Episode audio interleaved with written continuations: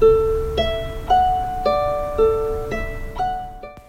い星読みアドバイザーのきみこです。今日も聞いていただきありがとうございます。今日は4月13日木曜日ですね。今日から黄砂がたくさん降ってくるっていうお話結構あちこちのニュースで流れていますけれども皆さんはどうでしょうか？私はですねあんまりそれほど感じてはいないんですけどやっぱりなんかちょっと喉が少しイガイガするかななんて感じました。朝車を動かした時もねやっぱり車のフロントガラスが汚れていたので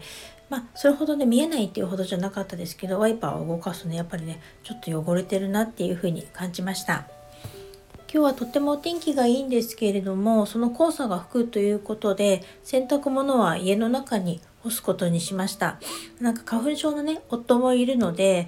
あの黄砂って花粉より細かい粒子らしいですよね。なので喘息とかねそういう気管支系の病気とか持ってる方はですね気をつけた方がいいということだったので今日は皆さんお家にいる方多いんじゃないかなと思います。今夜6時11分頃えっと、ヤギ座加減の月を迎えます。そのことについてお話ししたいと思います。加減の月は、えっと、満月から新月までのあの向かう間のことになります。新月に向かうための浄化、手放しのタイミングと言われていて、月と太陽が葛藤を表す90度になるところが加減の月になります。と今回の加減の月はヤギ座で起こります。ヤギ座はお仕事とか常識とか合理性、結果を求めるっていう星座になります。このヤギ座の月が IC っていうところ、あの心の奥底、内面の深いところを表すところと本当に近くなっています。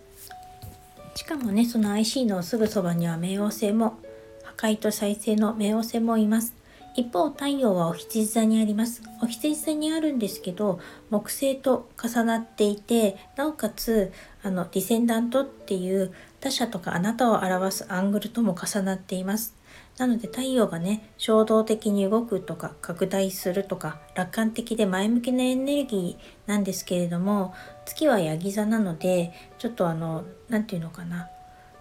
衝動的に動くっていうこととか勢いで動こうっていうことにはちょっとためらいを感じてしまうかもしれないですね。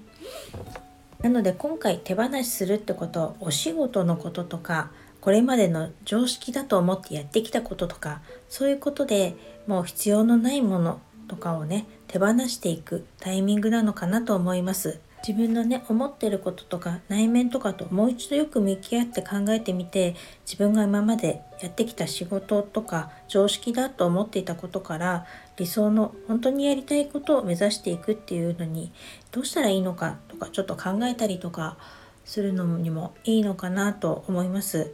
でね一度こうやって何かやってみようって思ったりとか今までやってきたこととかお仕事とかのことをね変えたりすることでこれまでの人間関係がうまくいくのかなとかあのやっていけるのかなとか不安に思ったりとかすると思うんですね。またなんか今までと違うことを言うことによってなんかちょっと圧力とかちょっとね相手が思っても見ない反応 してみたりとかちょっと極端な出来事が起こっちゃったりとかしてね時にはねちょっとがっかりしちゃったり腹が立ったり悲しかったりねあのきれ人間関係でダメになっちゃうこととかあるかもしれないんですけど一旦そういうことがあってそれでもやその上でやっぱり新しい本当に自分のやりたいことが始まるっていう感じなのかな私はこのホロスコープを見て感じました。っていうかまあ自分もそうなんですけどもう表面的なことでね何とかしようとか変えようとしてもこれは無理なんだなと自分のね根底からちょっと変えてあの一旦ねゼロに戻る気持ちで変えないと変わらないのかなっていうふうに感じました。でちょうどですね今あのお牛座にいる天王星とか水星とかとはトラインっていうね調和を表す角度になってるんですよね。だから価値観を変化することとかが変化することとかこれまでのやり方から新しいやり方になるとかっていうことをですねちゃんとすんなり受け入れることができるタイミングだとも思うのであのちょっとドカンとくるかもしれないですけれどもそれをやってみることでね新しいやり方とか受け入れられるんじゃないかなって感じました。ただそれにはねちょっと衝動的にガッと動くっていうエネルギーっていうよりはちょっとよく考えてそれで思った上で前向きに 楽観的に動いた方がいいのかななんて今自分に言い聞かせてます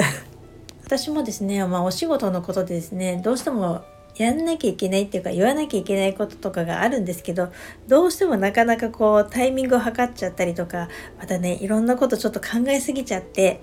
もう言えないで一人でねちょっと胃がキリキリするような日々を今送ってるんですけれどももうこのホロスコープを見てね、まあ、このまま中途半端にやってても先には進めないんだよっていうことをね言われてるような感じがしました。この下限の月の後はの新月はですねあの4月20日にあるあの金環回帰日食なんですよね。でしかも日食ですしその後すぐにはね彗星も逆行するっていうタイミングになっているので私としてはですねなんかまあ時が来たのかなっていう風なようなことも感じています。前に金星も双子座入りしましたのであの変化を楽しむとかコミュニケーションを楽しむとか言葉を楽しむとかまさにスタンド FM を楽しむとかそういうのにもいいかななんて思います。今日お天気だったら影の月見られると思いますのでどうぞ素敵な影の月をお過ごしくださいそれでは今日はこの辺で最後までお聴きいただきありがとうございました。またお会いしましょう。きみこでした。